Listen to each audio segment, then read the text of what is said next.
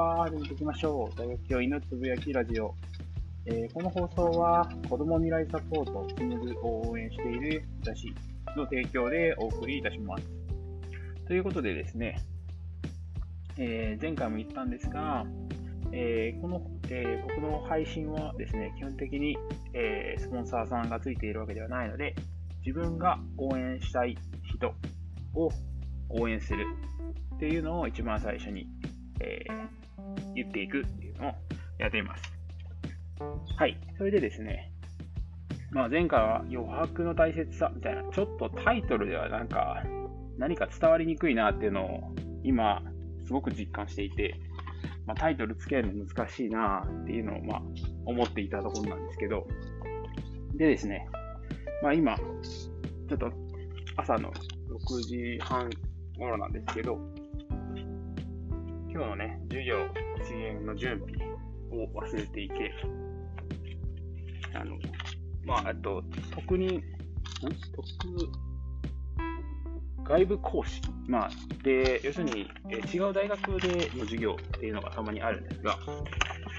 なので、その場合でパソコンをね、持って帰らないといけないのに、それを忘れていたので、今取りに行ったっていう次第であります。まあ、それはさておき。えっと、私、えー月額サブスクと言っていいのかどうかわからないんですけど、えー古典ラジオですね、を経営している古典、株式会社古典さんの古典クルーになっています。まあ、月額、そんなにたくさんは払えてないんですけど、で、これの、まあ、意味というのは、まあ、僕の中では社会貢献。で、古典さん、株式会社古典さんがもうすでに社会貢献をされているので、そこに、まあ、一個人として、えー、と寄付じゃないですけど、お金を支払うことによって、まあ、間接的にでも社会貢献ができればなということで始めた、まあ、サブスクというか、あれです。寄付になります。で、まあ、今は寄付ではなく、もちろんバックというか、提供してもらうものがありますので、ある意味で寄付ではなく、要するにそれに支払っているコンテンツに、え支払いをしているということになります。えっと本当にその金額に見合わないぐらいのコンテンツをが配信されているので、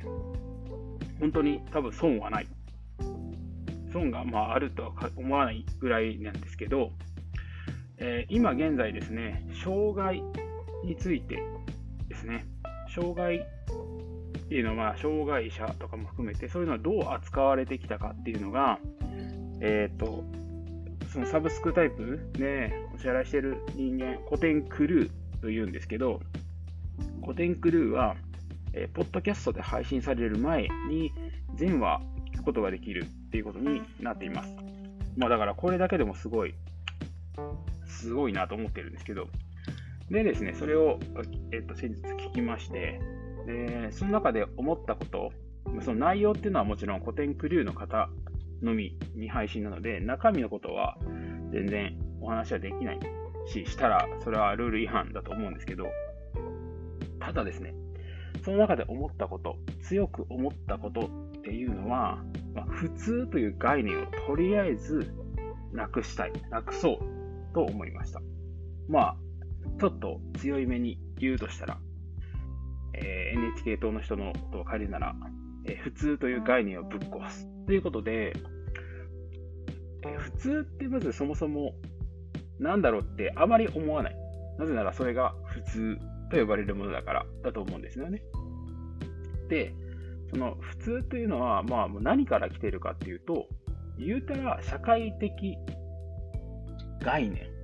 要するにその今現代社会の価値観ですね。価値観から一般的に平均でしょうということで、え普通というワードが使われます。で、この普通というのが、まあ、諸悪の根源、まあ、この言い方が悪いかもしれないんですけど、還元かと思っていて、なぜかというと、普通があるから、いい悪いがある。まあ、先ほど言ったように、障害との歴障害の歴史ということなので、もう本当に、あの、前半だけを聞いてしまうと、ものすごく心が苦しくなるぐらいの放送だったんですけど、要するに普通っていう概念があるから、障害の人、どういう障害かということで、その扱いが変わってくるということなんですね。だから普通というものがなければ、そもそも、その今僕たちがこの人たちを障害者だと認識しましょうみたいなのも、別に一つの個性、よく言いますよね、一つの個性っていうんですが、普通から外れているもの、外れ値だというふうに認識してしまうから、それに対しての差別、偏見が生まれると。だけど人間ってずっとそういうふうなことをやっていて、その昔からね、そういう扱い。で、どういう、例えば宗教の観点からはどうだとか、そういう切り口でお話しされるんですけども、まあ、ひどい扱いなんですよ。今、それこそすごく最近までそういうひどいというか、まあ、心が苦しくなるような扱いを受けている人たちがいる、いたということで、今も、今現在も受けられている方もいらっしゃると思うので、過去形にしちゃいけないと思うんですけど、これも何もかも普通というものがあるから、普通こうだけど、こうじゃないっていうふうに言うから、思うからなんですけど、それはもう社会のこういう民主主義で全員でいろんなことを決めましょう、いろんな価値観をある程度決めてしまうことが、やっぱり人間としては楽だし、自分がそこにいることで安心するっていう人もいると思います。でも自分もそういう人間だし、人間だと思いますし、それが買われてるか買われてないかは、えー、僕が決めれるかどうかわからないですけど。なので、その諸悪の根源はですね、普通であることがいい悪いだし、やはりこの人優れている優秀だ。で、自分はそれに対してどうだろうとか、そういう比較してしまうっていうことがそもそも普通という概念だったり、えー、人を妬む、羨む、えー、こうなりたい。で、もうこれはある意味原動力になる人もいるので、あの、その上の人を見てね、自分より優れてる人を見て、よし、あの人みたいになろうっていうふうになるかもしれないですけど、大抵がそれをやっやることで届かなくて、なんで自分にはできないんだっていうふうに思って、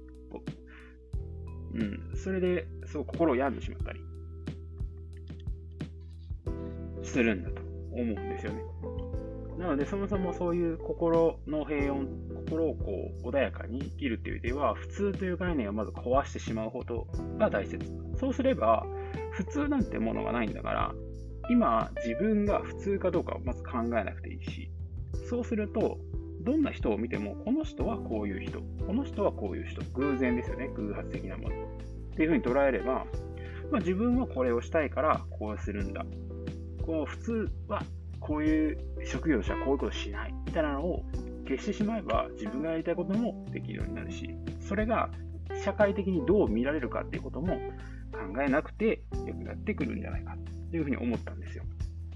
で、さらに今日ちょっと歩きながら思っていたのは、偏差値とか、まあその、いろいろ出てくるんですけど、偏差値っていうのも結構、その普通かどうかを測っているのかなと思ったんですよね。偏差値っていうのは、そのテストの点数を合算、えーと、集計して、中央値を出して、で、中央値からどれぐらい外れているかを評価しますよね。だから、それで、この大学には行けます。この大学には行けません。あなたの能力ってこういうことですよっていうふうに決めてしまうんですが、その時はそうだったかもしれないし、っていうか、そこに何の、それで、例えば、あなたは、ここのレベルには達していないので、やめましょうっていう判断なのかなと思って。こういう大学行きたい、こういうことをやって大学に行きたいです。だけど、君は、その中央値から外れている、まあ、下だというふうになったので、ややっても無駄だよっていうのをやる前から決めるためにあるもの。なのかな。これっていいんですかね。なんか、そうじゃないよな、と思ってるし、そこから努力しろよっていうアドバイスできる人が周りにたくさんいるのであればいいんですけど、そうじゃない気もするし、うん、なんかよく聞いてると、やはり、いや、これも仕方ないというか、評価系が悪いんで、あれなんですけど、やはりそれを進路それ無理だよって諦めろっていう教員の方がいるらしいです。それはなぜか。自分的には、この子がすごいこういうところに行ったっていうか、まあ、進学率100%だった。そういうところに評価を置くからだと思うんですよ。でも、まあ僕らはどういう高校かもわかんないから、そういうところで決めてしまうというのもあるとは思います。ただ、それを偏差値から、お前は外れ値だから、お前は下だからって決めてしまうのって良くないなと思うし、そもそもそんなのを出す意味があるのかなというふうに。だから、偏差値っていうのはやはり普通っていうのを測るもののような気もして、普通、中央値が普通だと考えると。そう考えると、そういうのも、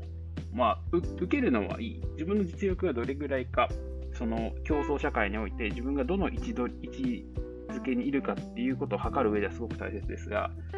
それに対して諦めろっていうワードはもう絶対言ったらダメなんじゃないかなというふうに思ったんですよ。なので、普通っていうものを、これ、もう少しちょっと解像度を高く、てかもう僕はもうなるべく普通はこうだからっていうワードはもう使わないっていうふうに、ね、まあ、